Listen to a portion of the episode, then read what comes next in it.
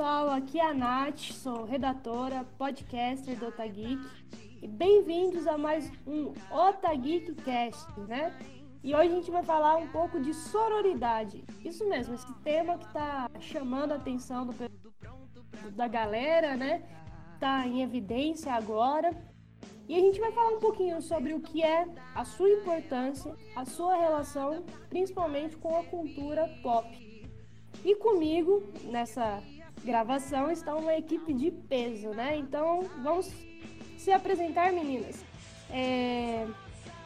Hoje, fazendo o seu retorno, depois de muito tempo, né? Nós temos a Bruna! Aê! Aí, Meu nome é Bruna, sou redatora aqui do Otageek. Ah, tô voltando aqui para falar de um assunto bem, bem importante no, nos dias de hoje, e muito necessário.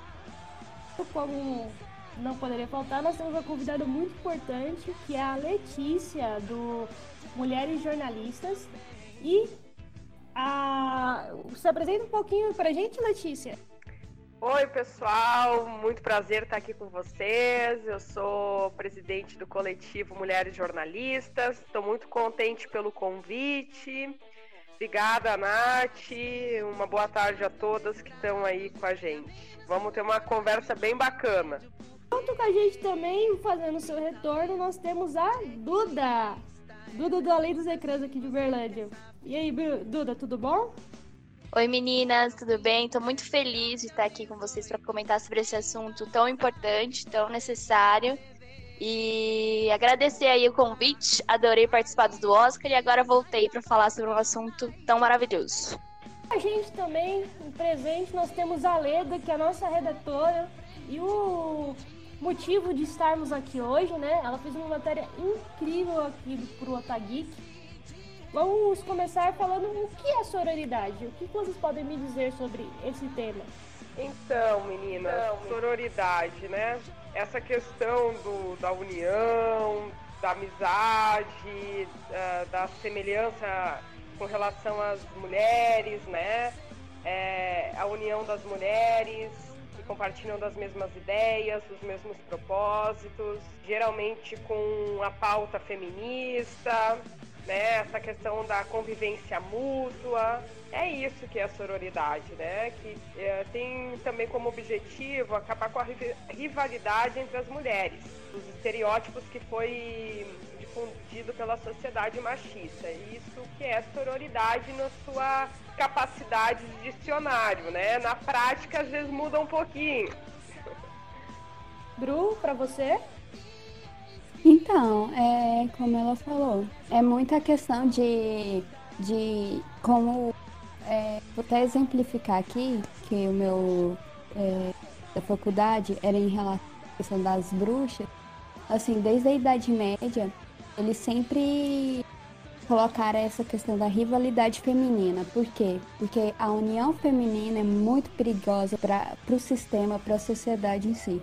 Então a sororidade é isso, é a união entre as mulheres, é não perpetuar essa questão da rivalidade, porque essa questão que fica uh, martelando muito a questão do machismo, então as mulheres têm que ser rivais, então a união é muito importante. É, o que eu vejo muito é essa questão da necessidade de aliança entre mulheres, porque a gente cresce ouvindo que mulheres não se dão bem juntas, que a amizade entre mulheres não vai para frente, que mulher só sabe falar mal uma da outra e que o companheirismo entre as mulheres é uma coisa que não existe. E a gente vê hoje o crescimento, né, como a Leda colocou muito bem no texto dela, de 250% da discussão sobre o que é sororidade vindo dentro de um programa, né, porque essa discussão, o que levou isso a aumentar foi muita questão lá do Big Brother, né, que teve a união das mulheres no começo,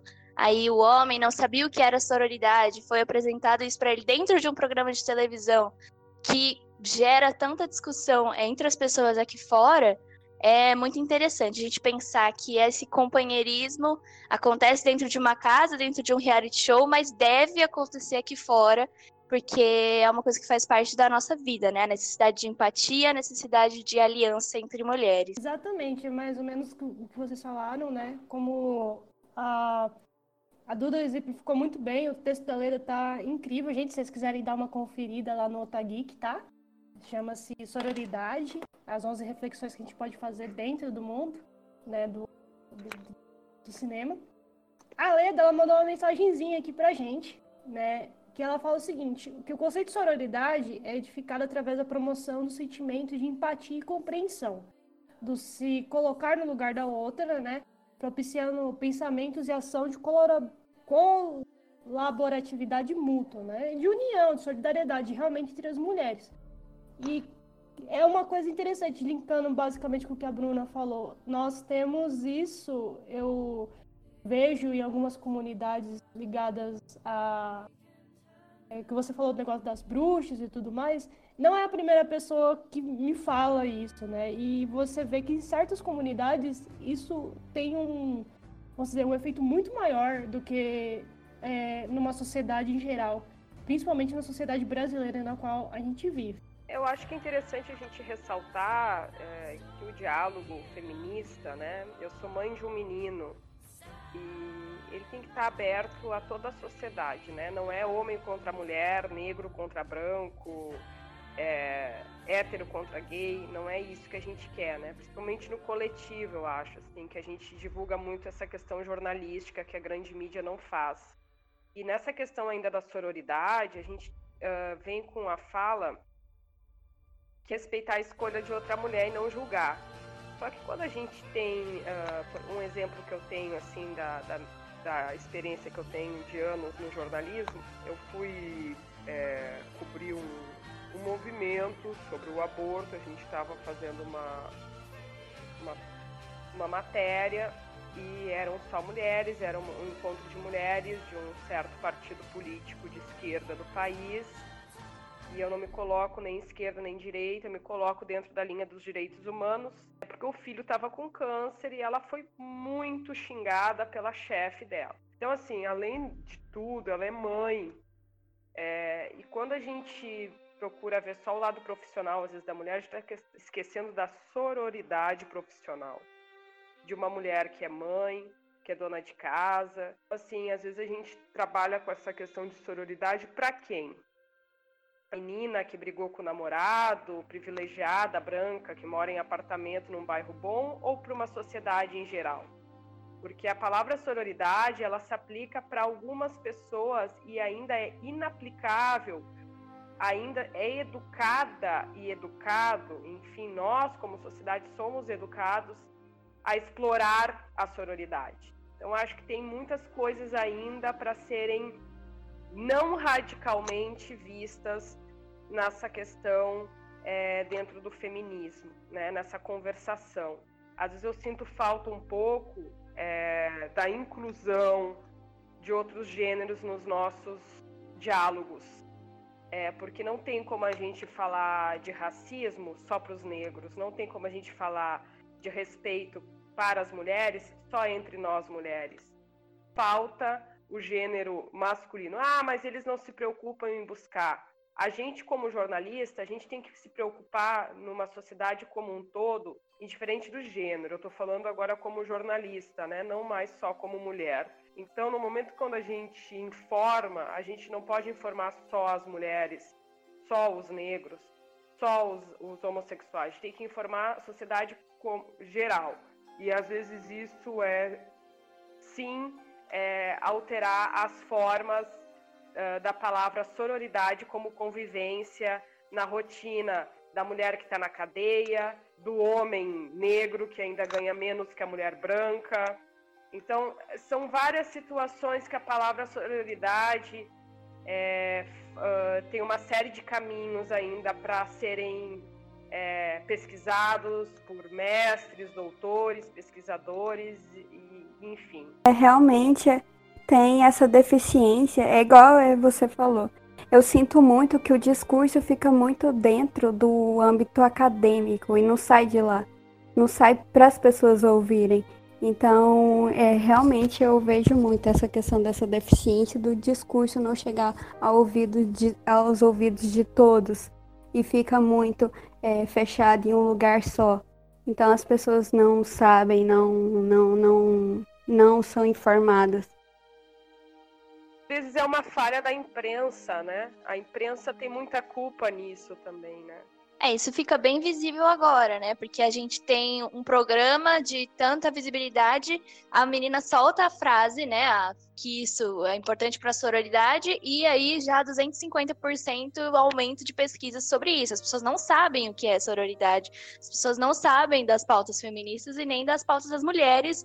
Quem dirá essas discussões é, mais aprofundadas que a gente tem, né? A questão racial dentro do movimento feminista, a questão de gênero é muito grande e as pessoas simplesmente não sabem. É gritante isso na nossa sociedade.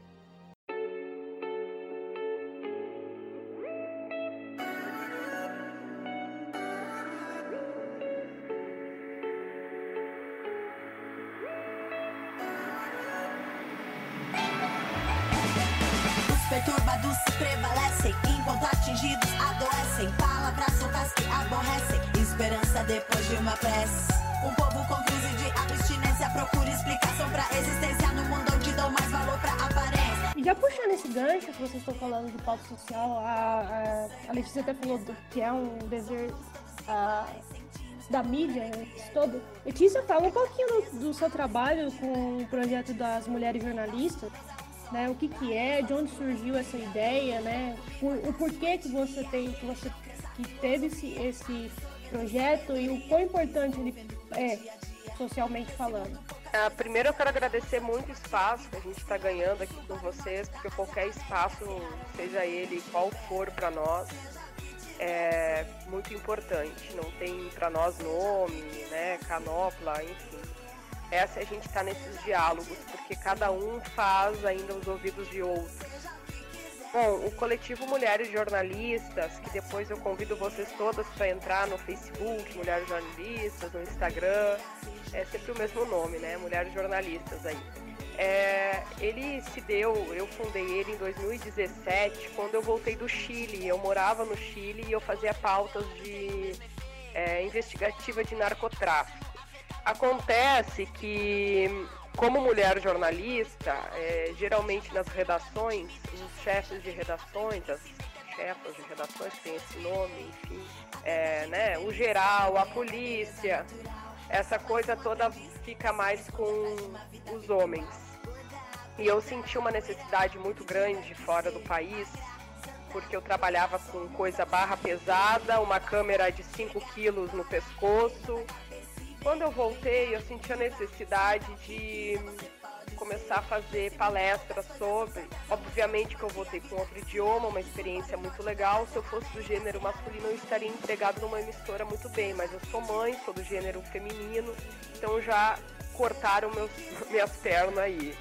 É, com relação, então, eu senti a necessidade de voltar é, do país é, com uma experiência e passar isso para as pessoas. Então a gente, eu comecei a fazer palestras com mais profissionais, enfim.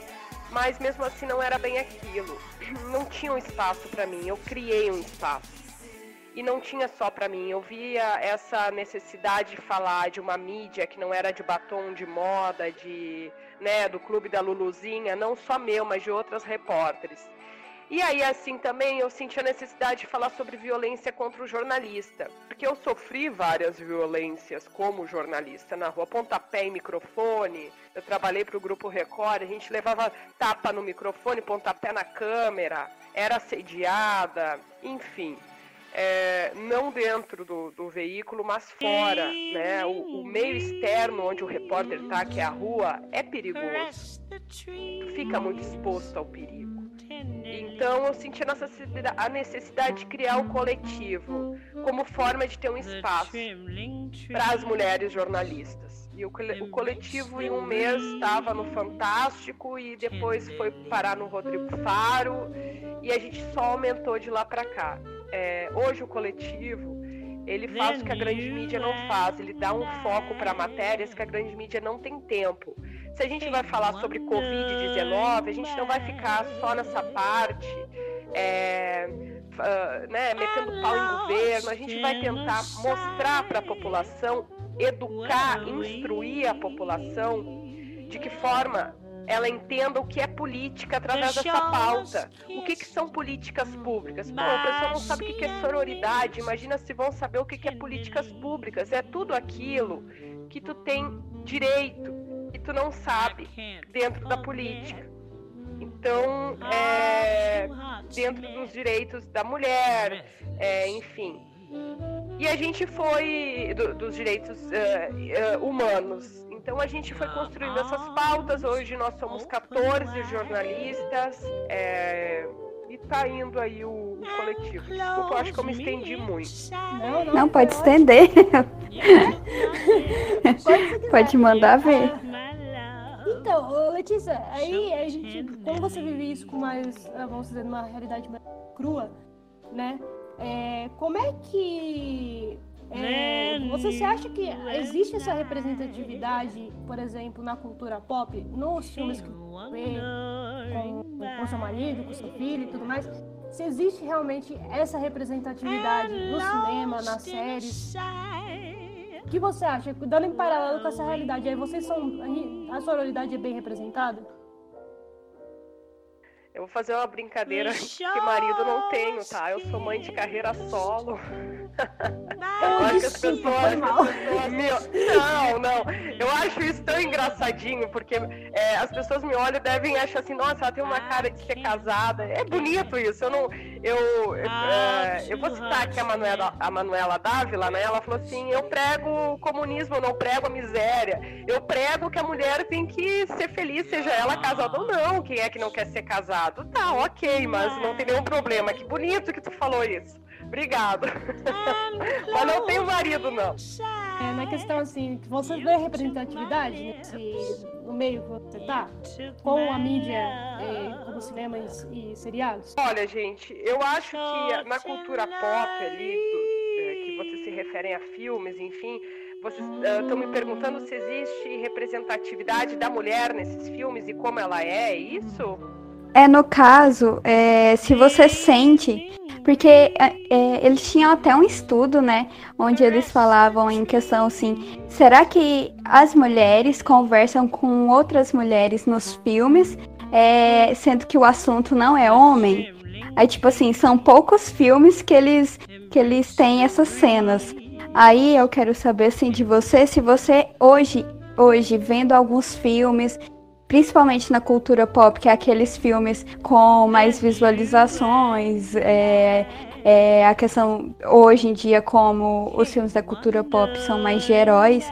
Assim, se você vê algum tipo de representatividade, algum tipo de soror sororidade feminina em questão dos filmes. Olha, no, que, na, no quesito dos filmes em si, a mulher sempre ainda sempre está muito explorada no seu modo de representatividade visual, né? Com relação ao cabelo, a boca, o corpo.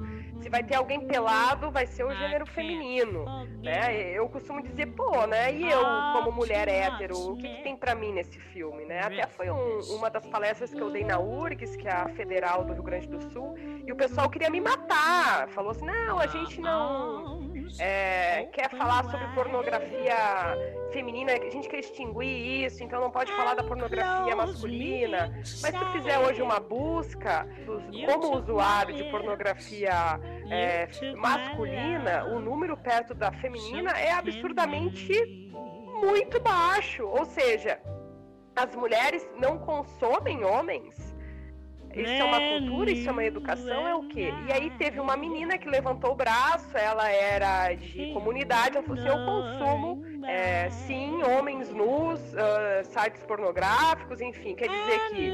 Por isso que eu falava no início da conversa, a gente está falando o que para quem? A gente pode falar sobre sororidade, é um assunto muito amplo para diversos modos, para vários públicos. E na questão do público, vai ter gente que vai defender que não, a mulher é livre, ela tem que ir lá representar como ela quiser. Claro que sim, mas se tu tem um diretor que é homem e tá querendo tirar uma casquinha, e tem aquela outra coisa, tem um monte de fotógrafo aí, homem, né? é, que fala assim, vamos fazer um nu feminino como representatividade do feminismo, e as meninas caem nisso, né? Como vítimas no sentido de é, querem mostrar de fato aquele nu feminismo, feminino para mostrar o feminismo através daquilo, mas tu tá com um tarado atrás das câmeras. É, muitos são homens.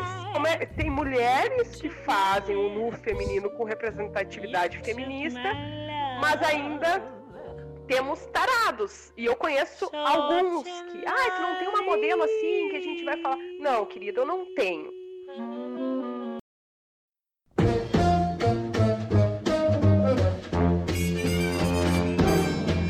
Oh, darling, I just love Fifth Avenue. Right at the top of the street is Van Cleef and Arpels. And then Tiffany, and then Cartier. A kiss on the hand may be quite continental, but diamonds are a girl's best friend.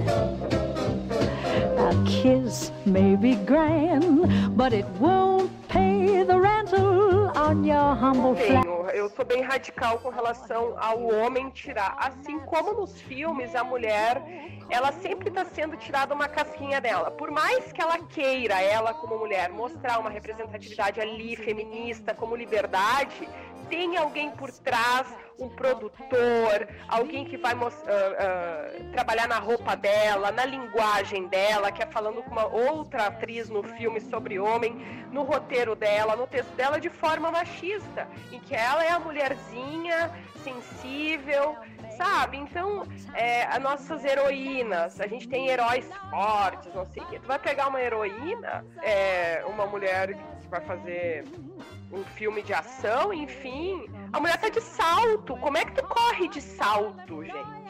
Né? Como é que tu soa com maquiagem? Eu não corro de salto, eu caio. então é uma reflexão, né? É igual, tipo, eu tava vendo o filme da mulher. Eu vejo que tem. Tá tendo. Tá sendo um lance de progresso, eu sei e tudo.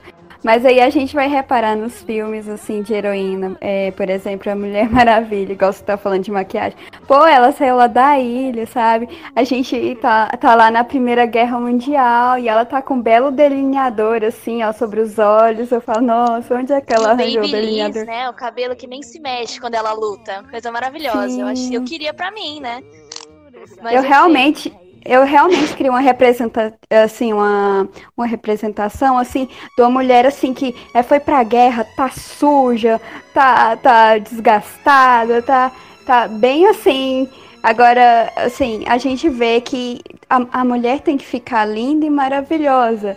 Porque é isso que ela tem que ficar. Ela não, não, não pode. É, não tem, o que não tem nada a ver com o ambiente onde ela está vivendo.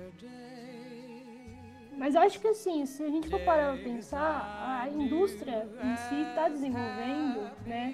Está se, se evoluindo, né?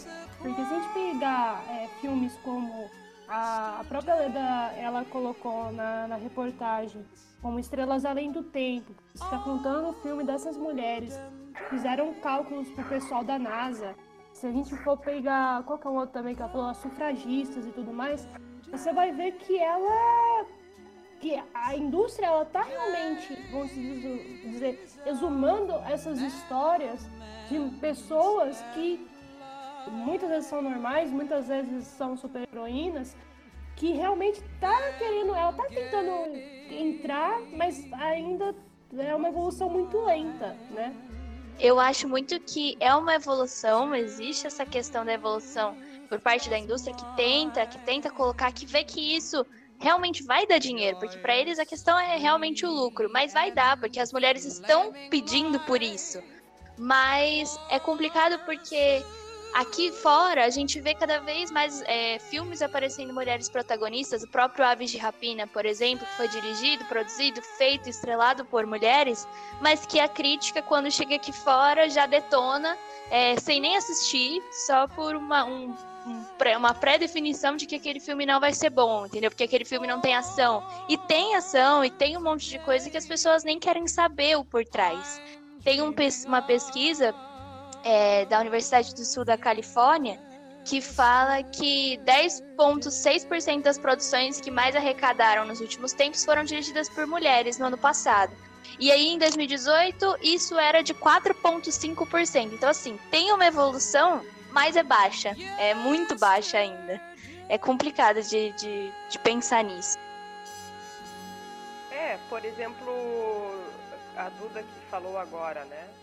Ela, ela fala algo bem real, assim. Por exemplo, a gente, eu sou presidente do gênero feminino estou à frente, na linha de frente de um coletivo onde tem 14 jornalistas, tem tudo para dar certo, a gente está indo para o quarto ano no mercado e agora que tem pessoas apostando na gente, é, imagina, eu tenho um currículo muito bacana, são mais de 12 anos no jornalismo, passei por emissoras bacanas, as meninas que estão comigo também.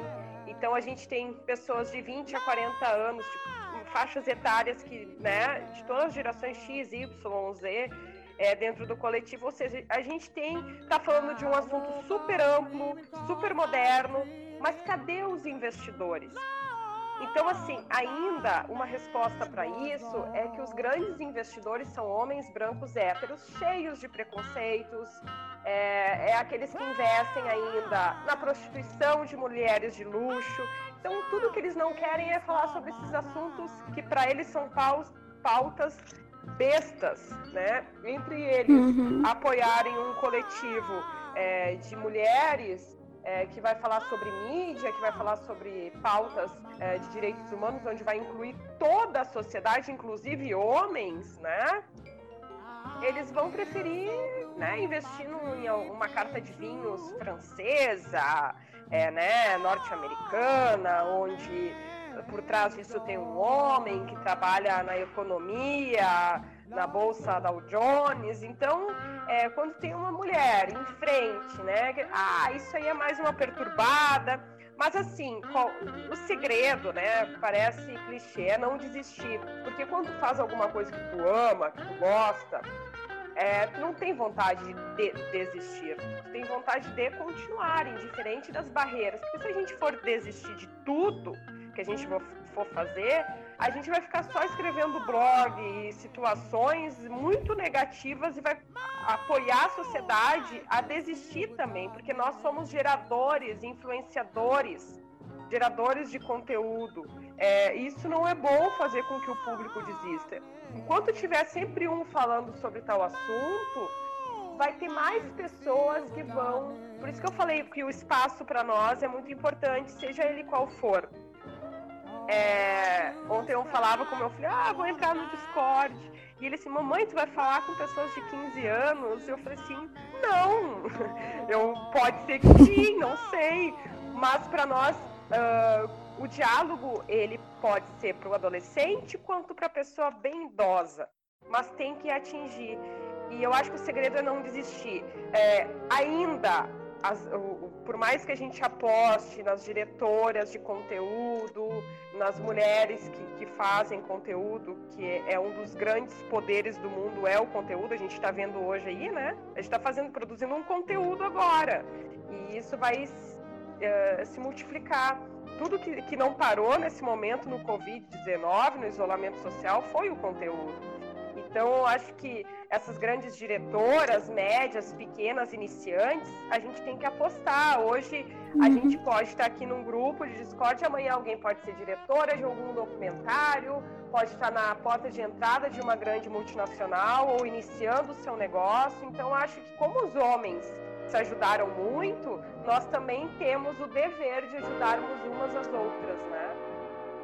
Exatamente, aí que vem a real necessidade de falar sobre sororidade, de aplicar, né, de colocar na prática essa aliança entre as mulheres, né, da gente se valorizar, valorizar as outras e colocar cada vez mais a gente em evidência, né, nós mulheres em evidência, não só é, na vida política, mas também na vida social, na nossa vida, na cultura pop, seja ela qual for, em todos os espaços. É a nossa importância de se colocar em todos os espaços cada vez mais fortes e fortalecidas pela gente mesma, né? Então, você falou, vocês falaram um negócio de produção, é interessante como isso está essa evolução, né? Eu havia visto há uns tempos atrás é, teve um clipe da, da Peach, da cantora Peach, onde elas fizeram, elas conseguiram, na verdade a meta delas era fazer uma equipe 50-50, né? 50% homens, 50% mulheres. Que normalmente era uma equipe cheia de homens e umas duas, três gatos pingatas ali. Não, ela fez 50-50. Eu quero uma equipe de 50% tem que ter mulher. E eu acho que isso, quando a gente abre esses espaços, é, quando a gente fala sobre esse assunto, a gente está abrindo espaço para novos talentos. Se a gente for pensar uma questão agora, assim, vai ser até bem fora disso da cultura pop, mas se você for pensar que até 50 anos, vai, 50 não, mas 60 anos atrás, a mulher era proibida de jogar bola. Se no início do século, dizer, no século 20, nós não tínhamos nem direito ao voto. Então, assim, você vai vendo que a, a, o caminho vai se abrindo aos poucos e, e é a união que vai fazendo a força, literalmente, que nem o ditado diz. A união que aos poucos vai abrir esse caminho para que as futuras gerações tenham, né, a que, assim, é que elas possam desfrutar de coisas que as gerações anteriores não puderam, né?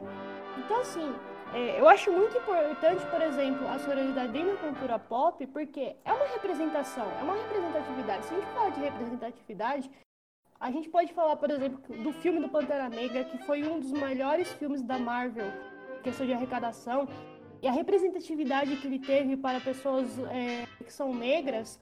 Nossa, gente, você vê, é, vamos dizer, pelo mundo todo isso, né?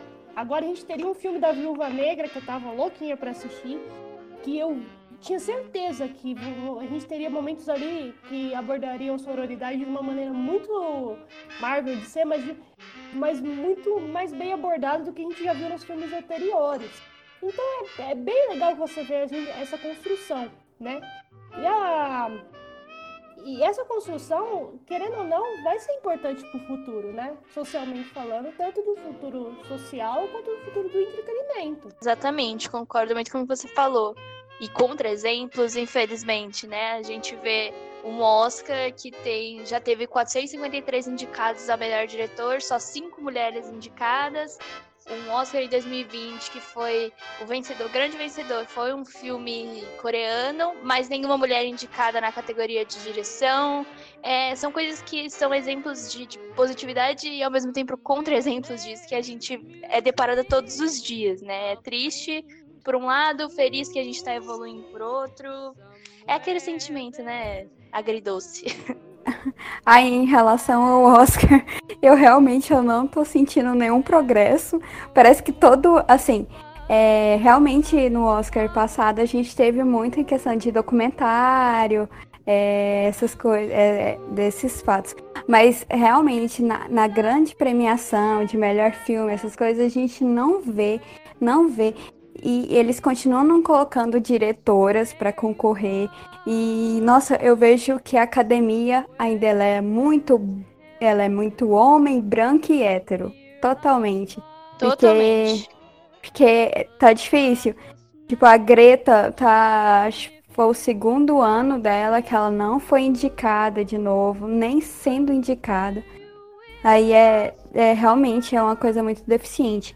Agora, a questão, nós mulheres, é a gente tem que consumir os produtos que foram feitos por mulheres e a gente tem que enaltecer eles.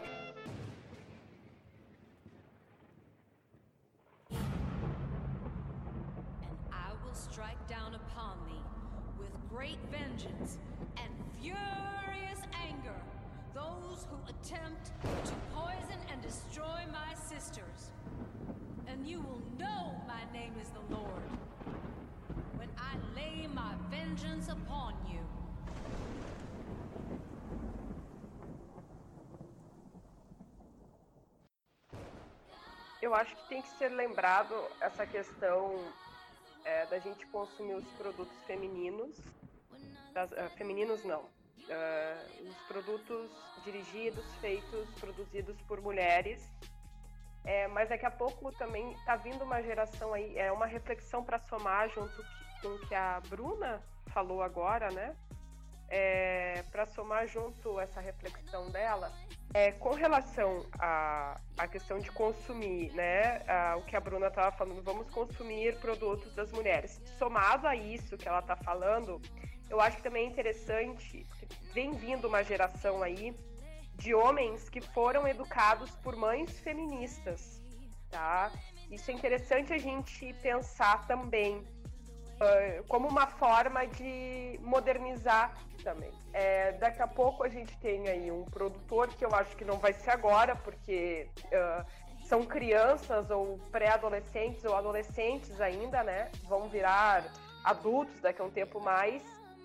É, e eu acho que isso vai vir a acontecer, é um, é, uma, é um assunto meio futurista, é, da gente começar a consumir também os produtos feitos por esses meninos que foram criados por mães feministas. E eu falo isso por conta de eu ser mãe de um. Mas não só isso, é, somado ao que a Bruna falou também, nesse exato momento, que é o que ela está falando, o presente, ainda é muito importante a gente consumir é, ter essa força mútua entre nós, que volta a questão da sororidade, porque é o seguinte, gurias, a gente tem uma força masculina, financeira, econômica muito forte ainda que rege sobre nós.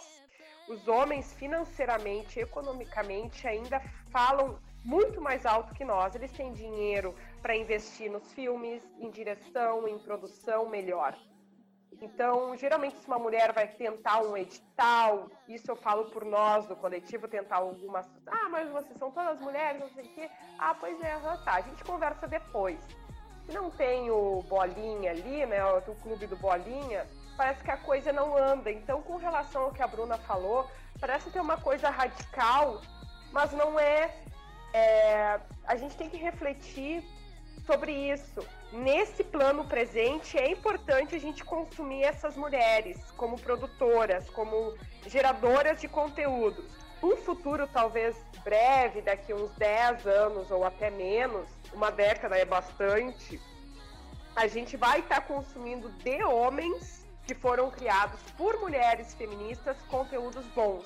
E ainda falando que a Natália comentou é, sobre as, a gente ter uh, uma sociedade. Uh, agora me fugiu um pouco, mas se alguém quiser pegar o ritmo aí, vou pegar, que eu vou, eu vou lembrar, o neurônio aqui deu uma volta, mas vai vir. A, a Leda está comentando aqui, é, porque assim, né, os filmes da cultura pop, eles têm maior alcance de pessoas, né, que o filme, por exemplo, as sufragistas, né, foi um dos filmes que está abordado na matéria dela que, que é um, seria um muito relevante que os filmes da cultura pop, por se inspirar em personagens femininas, menos estereotipadas e com melhores relações entre elas, né? Uma representação feminina saudável, porque a representação feminina que a gente, pelo menos, vamos lá, eu fui criada desse jeito, né? A apresentação a, a, você tem a boazinha e você tem a, a vilãzinha. E hoje mostrar que não é isso. Independente, é, você tem que ter um, vamos dizer, uma relação saudável entre uma pessoa e outra, né? E ela fala aqui que, e que os filmes mostrem o quanto o feminismo e a sororidade eles beneficiam também os homens, né? Ou a, e a sociedade em geral. Porque, querendo ou não, é, é um ponto bem relevante. É, o feminismo não é uma exclusão dos homens, é uma. É, é, é o que? A gente trabalhar em conjunto para que os direitos das mulheres sejam iguais aos dos homens, para que a gente receba o tanto que eles recebem, tenhamos o mesmo respeito que eles têm, para que a gente não, vamos dizer, vamos dizer que o esforço nosso não tem que ser quase astronômico, enquanto deles é um esforço de, sei lá, levantar a pedrinha do chão. É verdade isso, com certeza. É, eu concordo 100% com o que vocês falaram. É, acho que a importância da gente demonstrar que é uma pauta que envolve mulheres, que fala sobre mulheres, mas que não é uma pauta que é, é excludente aos homens, não é uma pauta que a gente está falando assim, ah, a sororidade é a aliança entre mulheres e é isso, entendeu? Não. É, tanto que é, é a questão que girou em torno, né? A menina, a mulher que falou lá no, no programa da sororidade, é, a pauta não é só sobre isso, entende? Ela é muito maior do que isso. Ela é, alinha mulheres, une mulheres para que elas se fortaleçam junto e se equiparem. Então a gente está juntos nessa grande, né, nesse grande cenário, né? Todas as pessoas juntas, é, não só um acima do outro. E isso é uma dificuldade muito grande que os homens é, e que a gente, nós mulheres temos em passar isso para eles e eles têm de querer entender sobre isso, né? de, de acreditar que é uma pauta em que não pode ter um, um, uma união entre as pessoas em geral. É difícil e eu acho que os filmes têm grande parte em é, como colocar isso para as pessoas de uma forma muito mais educativa, né? De, muito mais ilustrativa e fácil de entender. Acho que isso, por isso que a Leda coloca lá que é importante a gente ter a cultura pop aliada nesse desse discurso, para que a gente possa demonstrar isso para futuras gerações e para os homens, a nossa geração, de uma maneira muito mais educativa. A Leda também deu uma comentada aqui rapidinha, né, enquanto você estava falando, daquele filme Estrelas Além do Tempo, né, que é um filme incrível para quem gosta, é, gosta né, de, de uma coisa bem drama, que é a história de três mulheres que contribuíram para o avanço espacial dos Estados Unidos é, na corrida espacial do enquanto no, na década de 60.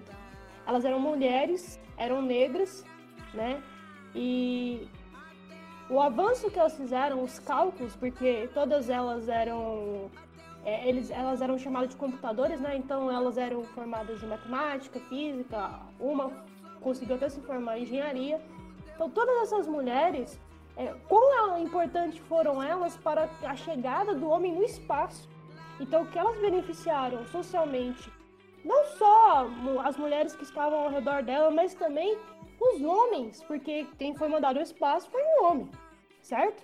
E, e acabou beneficiando todo o país e todo um, um vamos dizer, e todo um sistema que seria a, o negócio da NASA, mesmo sofrendo racismo contra a é, da, da comunidade branca, e machismo, né, por parte de muitos dos homens lá que ficavam assim: ah, por que, que eu tenho que confiar no, no cálculo dessa aí, sendo que eu sou branco, sou homem lasca?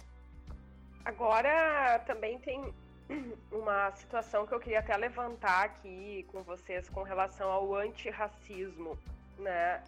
É, a cada novo momento se ah, não é a palavra certa se criam, né? Mas se diagnosticam novas situações que não são tão novas, mas novos pensamentos para melhorar o que já está antigo e prejudicando há muito tempo a sociedade. Agora, dentro do antirracismo, nós somos brancas, é isso mesmo? Aqui? A Leda falou que não. A Leda é negra. Né? Bom, tá, legal. É, pena que ela, eu não tô, ela não está conseguindo falar aqui com a gente. Mas o que eu vejo, Leda, nessa situação, e que a gente teve uma péssima experiência, é, eu acho que uma semana atrás, não, uma semana não, um, bota aí umas três semanas atrás no coletivo, é, de uma mulher negra, é, e que ela não fazia questão nenhuma de não ser antipática com brancos, porque nós todos carregamos o racismo eu acho que é interessante a gente trabalhar com informação na base de didática nesse momento. As, as pessoas estão muito machucadas com situações individuais que passaram e que o outro é, que chega por si só não, não passou ou não sabe e quer questionar por simplesmente perguntar.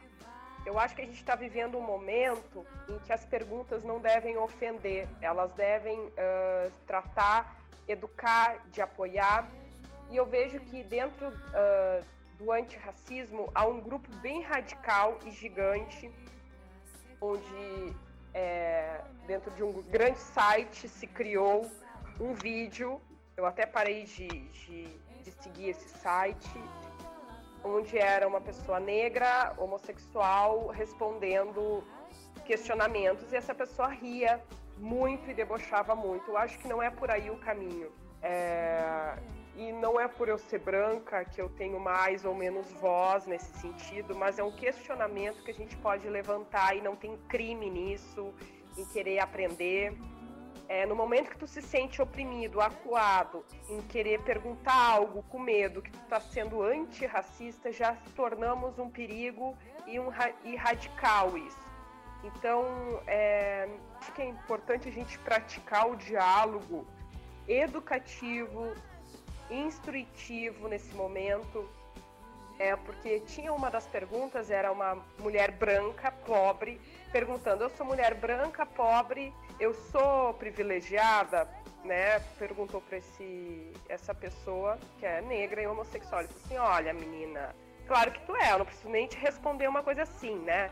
Já é branca, então tu é privilegiada. Então a gente tem que cuidar como a gente vai informar hoje o que, que a gente consome também, né? Porque a gente. Uh, tem uma explosão de desinformação no momento quando a gente trabalha com o deboche, com o sarcasmo, com situações assim, temas tão importantes, em temas que há uma luta tão importante por pessoas que estão pesquisando, pessoas negras da área da, da, da científica, saúde, é, enfim, engenharia, tudo, todas as áreas. Eu acho que é interessante a gente respeitar essas pessoas e não colocar qualquer um de forma radical a responder um tema tão importante. Então, às vezes a gente tem aí novas formas de pensar para temas tão importantes como o racismo, que é um dos temas que a gente trabalha dentro do coletivo fortemente, e temos pessoas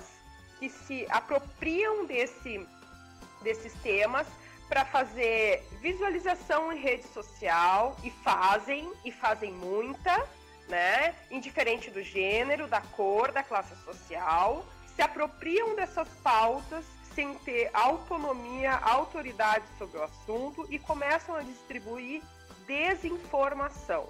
Então, acho que a gente tem que ter muito cuidado e eu queria trazer esse tema aqui para também vocês uh, dialogarem conosco, que eu estou representando o coletivo, né? E as 14 jornalistas.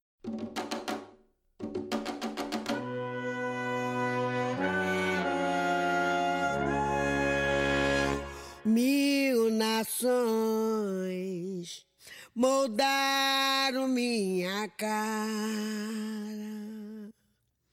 minha voz uso para dizer o que se cala. O meu país é meu lugar de fala.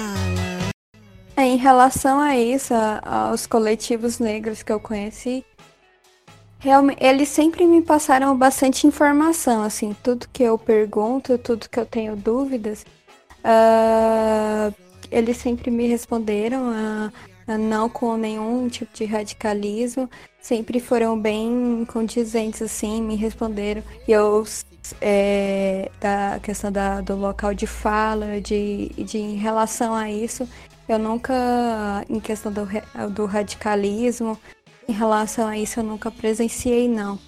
Ah, é, em relação a, a, esse tema, eu sempre, sempre fui muito, muito feliz nas, nas minhas orientações que me passaram, assim. Mas é realmente a questão do radicalismo, igual a Leda falou, que nunca é o caminho. É, eu concordo, né? Literalmente que a Leila falou, o radicalismo é, não é o caminho, né? Tanto sendo ele em questão é, racial, questão de gênero, questão é, até tipo, mesmo de religião. A gente não pode ser radical. Se a gente se torna radical, aí acaba que nós não vemos literalmente o, o lado do, do outro, né?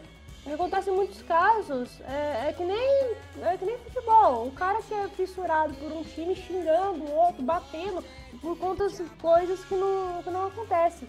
Então o que acontece? O... Uma coisa é você realmente falar, instruir uma pessoa. Outra é você literalmente pensar que a sua opinião está somente certa. Entendeu?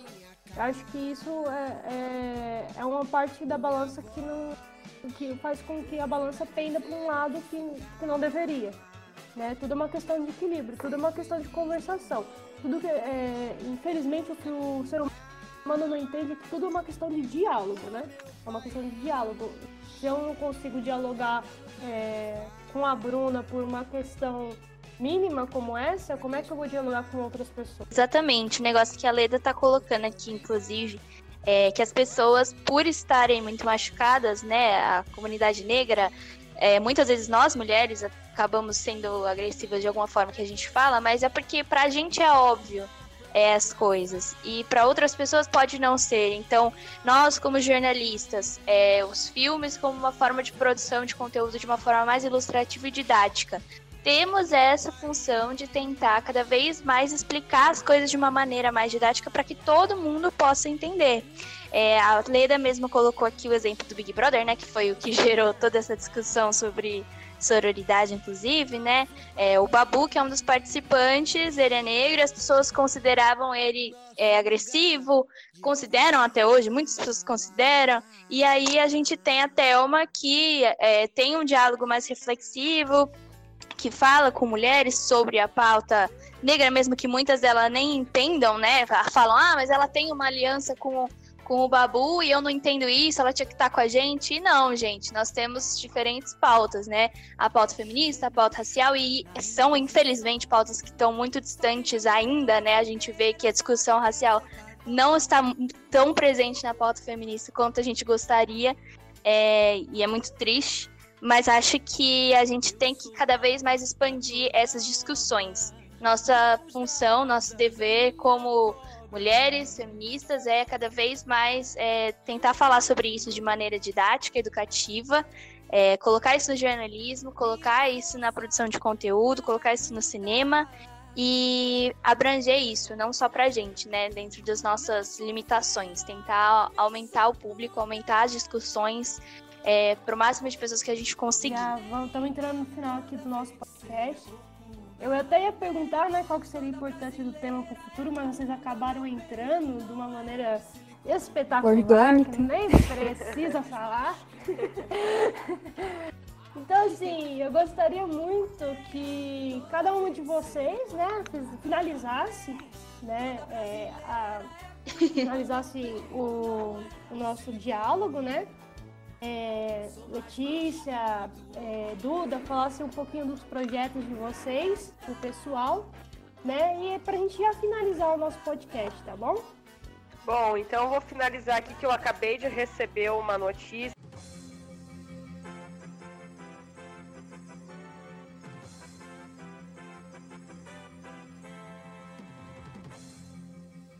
que o Bolsonaro acabou de demitir o Mandetta é, de novo? Deve que o Mandetta pirraçou Maria. ele. Exatamente. É, ele, ele gosta de descredibilizar a mídia nesse sentido. É uma administração pública de Twitter, né, Gurias? É impressionante. É, pessoal reclama no Twitter, ele volta. Mas queria eu poder trabalhar assim.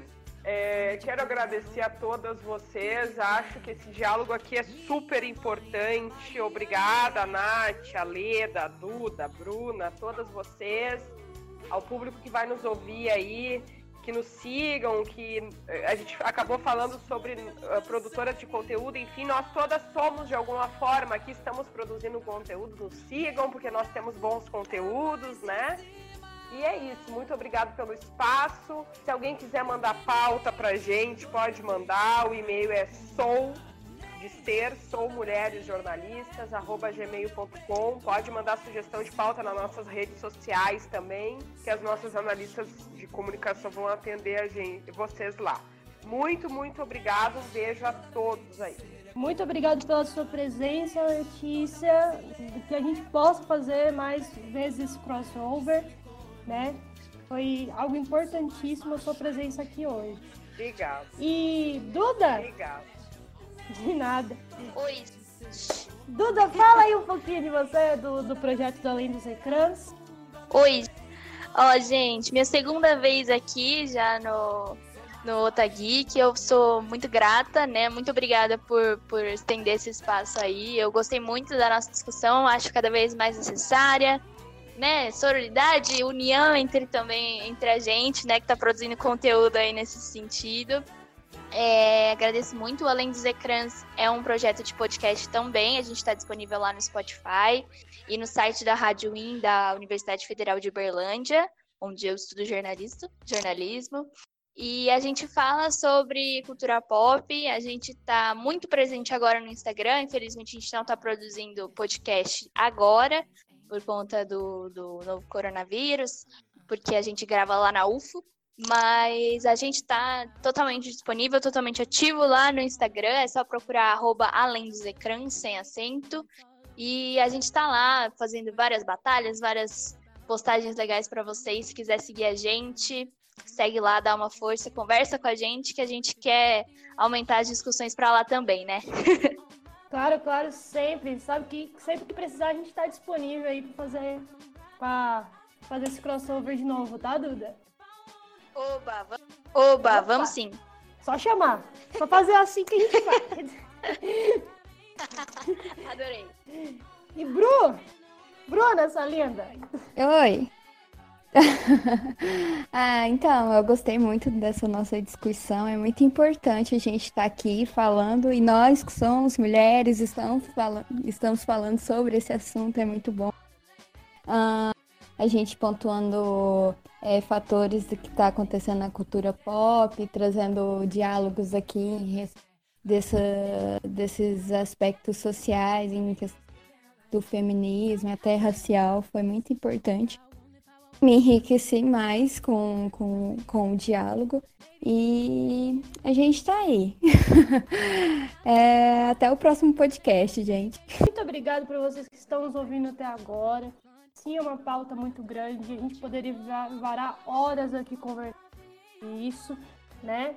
Mas para você que está ouvindo esse podcast, entenda a importância desse assunto. É um assunto importante. Mostra para o papai, para a mamãe que realmente é, é, vai ser algo que vai ter no futuro muitas causas positivas. Não vejo causas negativas quando se tratamos desse assunto, né? mas se tratarmos tudo com diálogo, só teremos causas positivas, certo? Oi pessoal, tudo bem? Aqui é a Leda, redatora do Otageek, e eu também participei desse podcast enriquecedor, maravilhoso, enfim, foi uma conversa muito bacana, só que através do, do chat, porque eu tava com um probleminha de áudio. É, para quem ainda não visitou o site, quem não conhece, tem vários assuntos sobre a cultura pop, sobre games, animes, enfim. Tem muito assunto bacana, inclusive foi lá que eu postei meu texto Sororidade, 11 reflexões contidas em filmes. É uma análise que eu fiz a partir de um conhecimento que eu adquiri sobre a sororidade. Um conhecimento assim até longo, extenso, bem minucioso. Durante ano passado iniciei um projeto científico que durou nove meses, que eu estudei sobre como uma das séries brasileiras, no caso a 25 temporada de Malhação, A Viva Diferença, trabalhou-se a prática, a identificação, o significado de sororidade. Bom, é...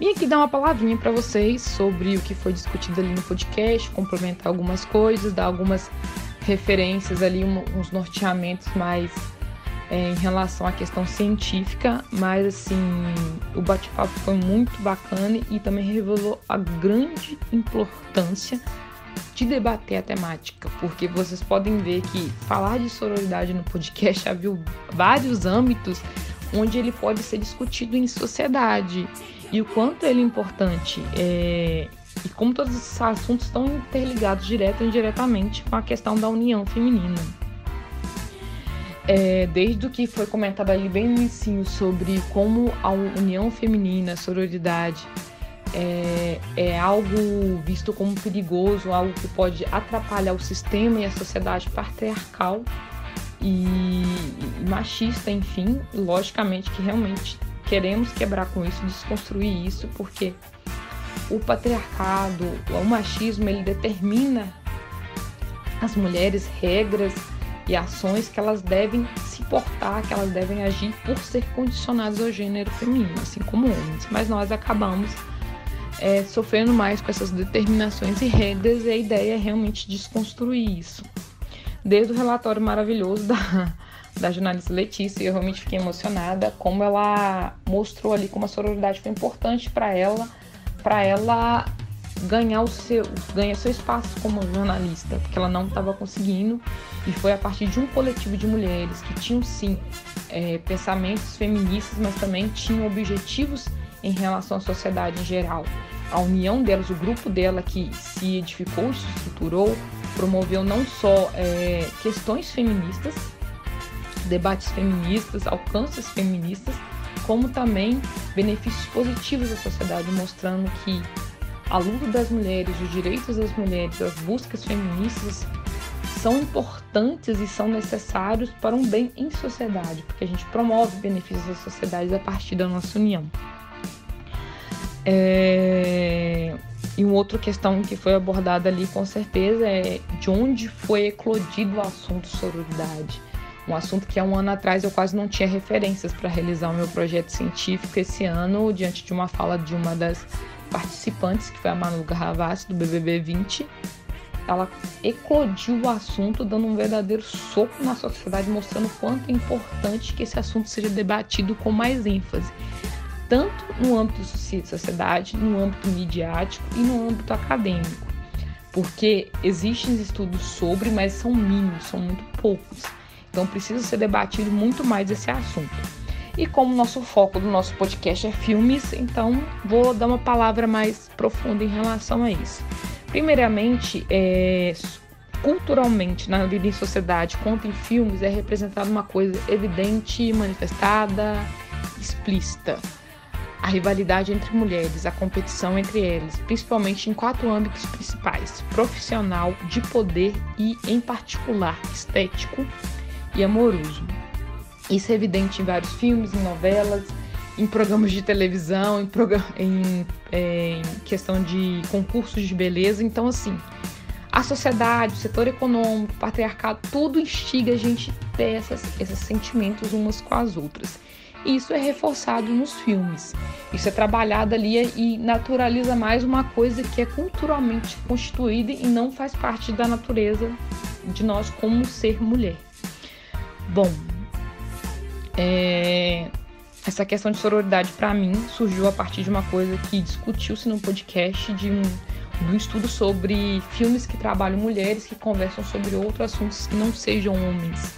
Foi através de uma, de uma matéria sobre isso que eu li um ano atrás, não sei aonde eu vi, que site fazia parte, onde foi analisado quais filmes, em exemplificamente da cultura pop, é, trabalhava essa questão. Eu lembro que o Thor foi um dos que tinha ganhado, que foi selecionado, passou dessa pesquisa, dessa análise, porque as duas personagens femininas falavam sobre física. Isso é uma coisa realmente difícil. Geralmente, sempre o assunto de mulheres em filmes se entorna ali em homens, em algo relacionado ali de forma direta ou indiretamente. E foi uma coisa muito bacana, mostrando que ela saiu ali do vínculo que a sociedade coloca para ela de mãe, mulher, esposa, e elas estavam conversando sobre uma coisa que naturalmente homens conversariam, sobre física. E foi nesse texto que eu descobri a palavra sororidade. Enfim, vamos lá. Nos filmes é apresentado primeiramente, né, a personagem feminina no geral, mediaticamente falando, quando a gente apresenta a questão de histórias, seja em novelas, filmes séries, enfim, ela só é legitimada a partir da presença do masculino, mesmo que ela seja protagonismo, ou seja, ela é protagonista.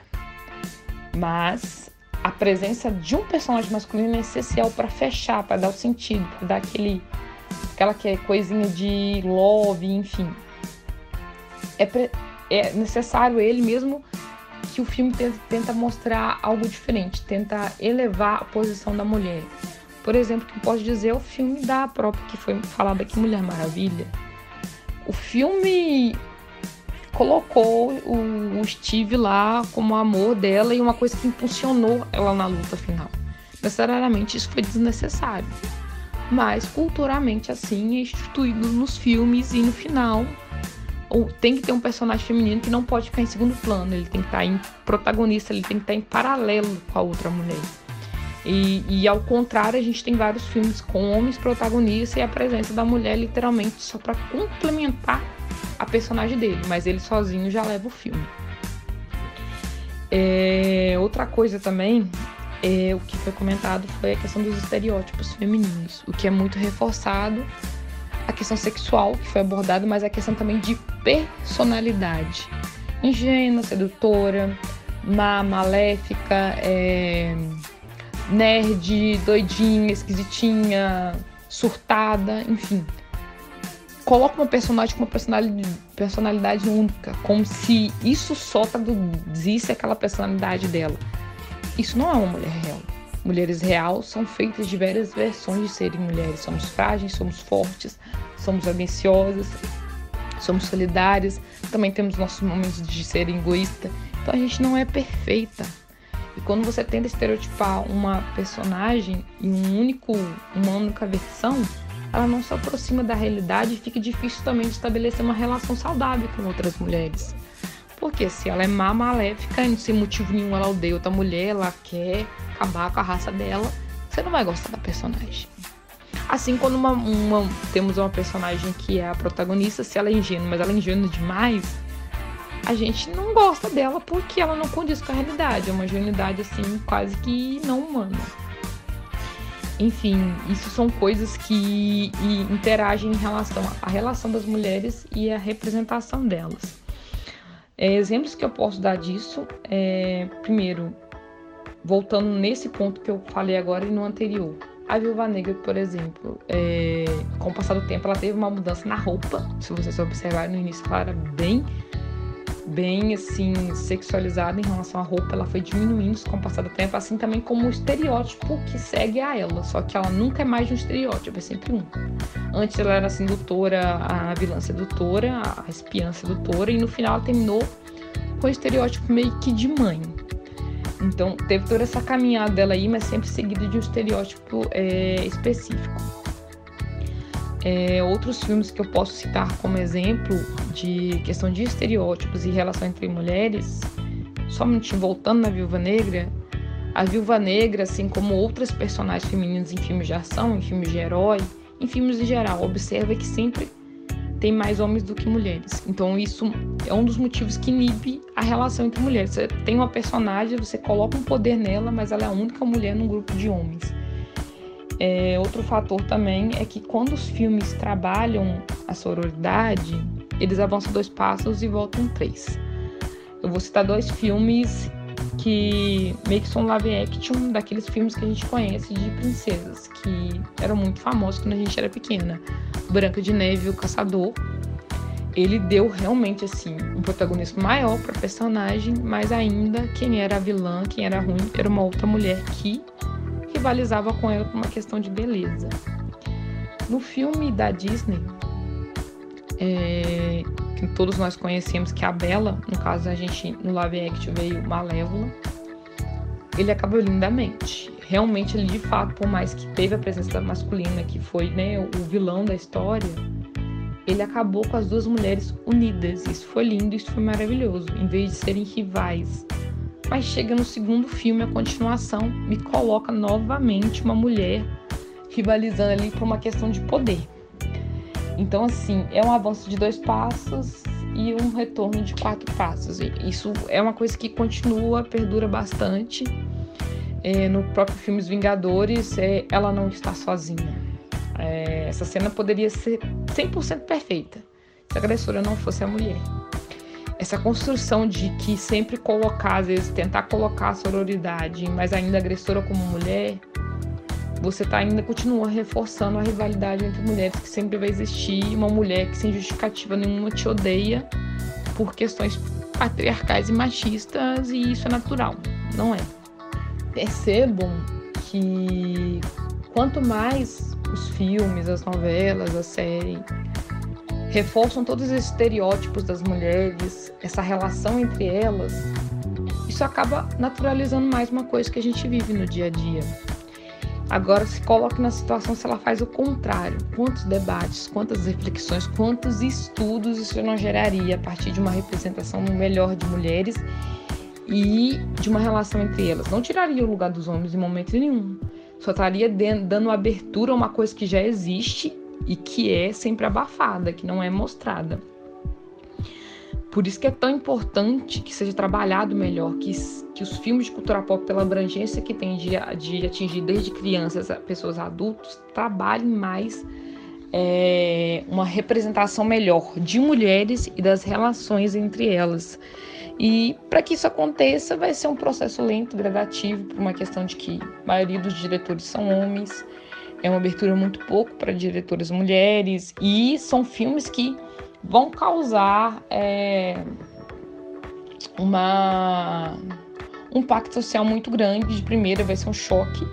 Muito, vai ter muitas críticas, muitas pessoas não vão aceitar de imediato, vão ter vários questionamentos sobre.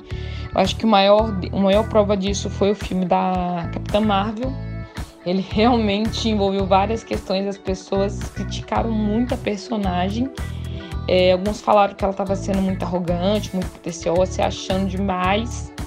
É, e eu me perguntei o seguinte: eu adoro muito dos, dos heróis, mas as características que falaram que a Capitã Marvel tinha, de ser forte, de às vezes ser arrogante e tal, me pergunto: será que nenhum momento do Doutor Estranho ou o Homem de Ferro também não foi assim? Se achou em algum momento ele se demonstrou achar que era poderoso demais, que não precisaria de ajuda, que ele era arrogante demais, que era o bom da boca. Quando é uma mulher que demonstra isso, isso é visto de negativa. Quando é um homem que demonstra isso, isso mostra natural do homem. Vocês veem como é a diferença, como é tratada uma mulher. Se ela foge do padrão que é estipulado a ela socialmente, é, é colocada como negativo. E ela é julgada por isso. Então, com certeza, no início a gente vai sofrer vai sofrer muitas críticas, filmes que passarem a trabalhar melhor essa representação feminina, essa aceitação que mulheres não são ingênuas, não são doces, não são perfeitas, não são delicadas.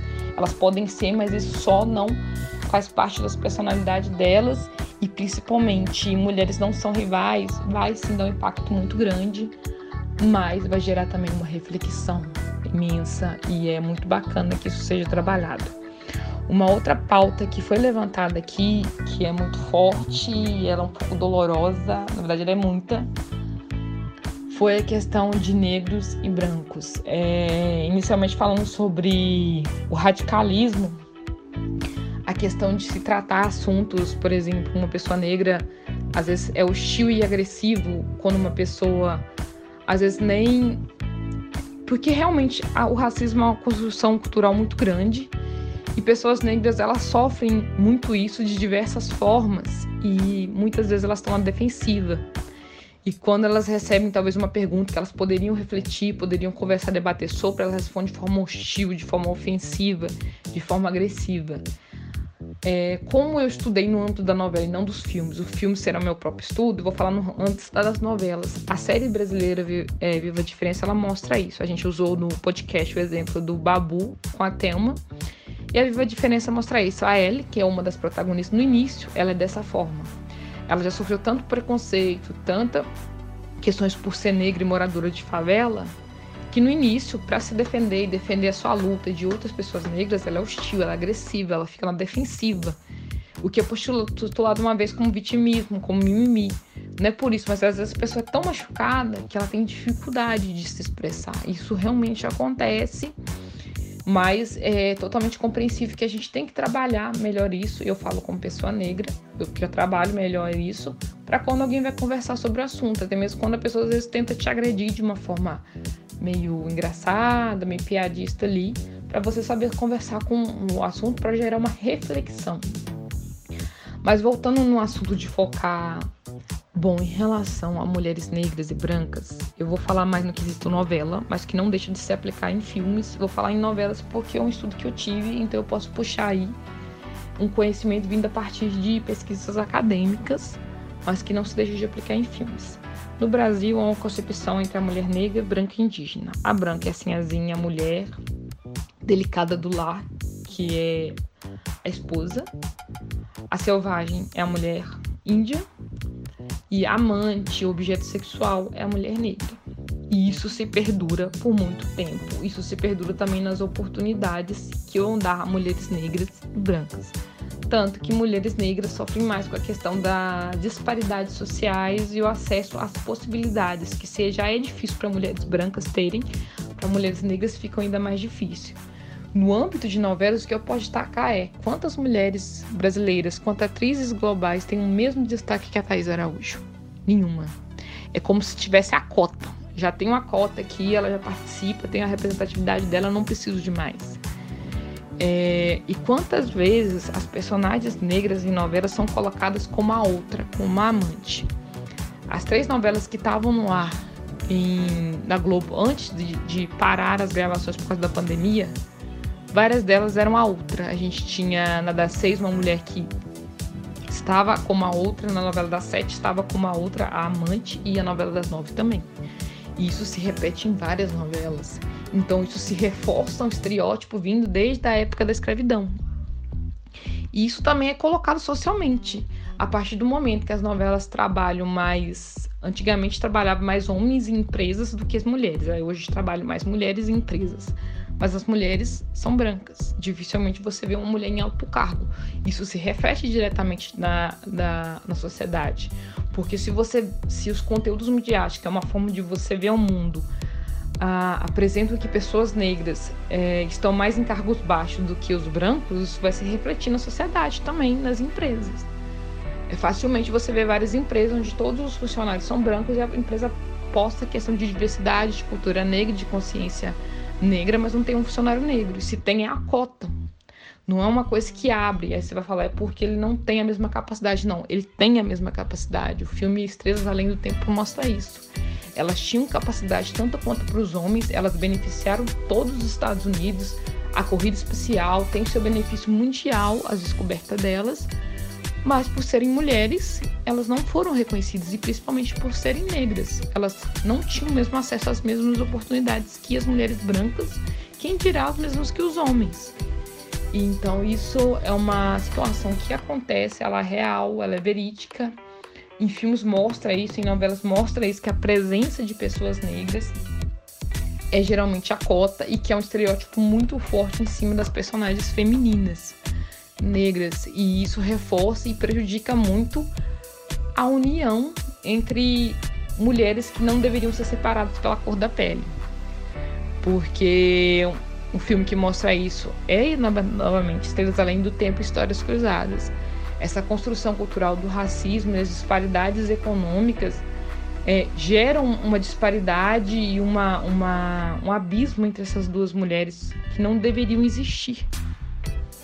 E o quanto é relevante é, que mulheres brancas tenham a ciência disso, que a, as oportunidades que são dadas a negras são inferiores a que é dadas a elas simplesmente pela cor da pele, e que elas começam a enaltecer as mulheres negras, que elas começam a puxar por simples gesto, por uma questão de proteção, apoio. Se você está numa empresa, você é do RH, você trabalha lá, faça esse questionamento de forma bem simplória, de forma bem assim sutil de que não tem ninguém negro na empresa, não tem uma outra mulher aqui.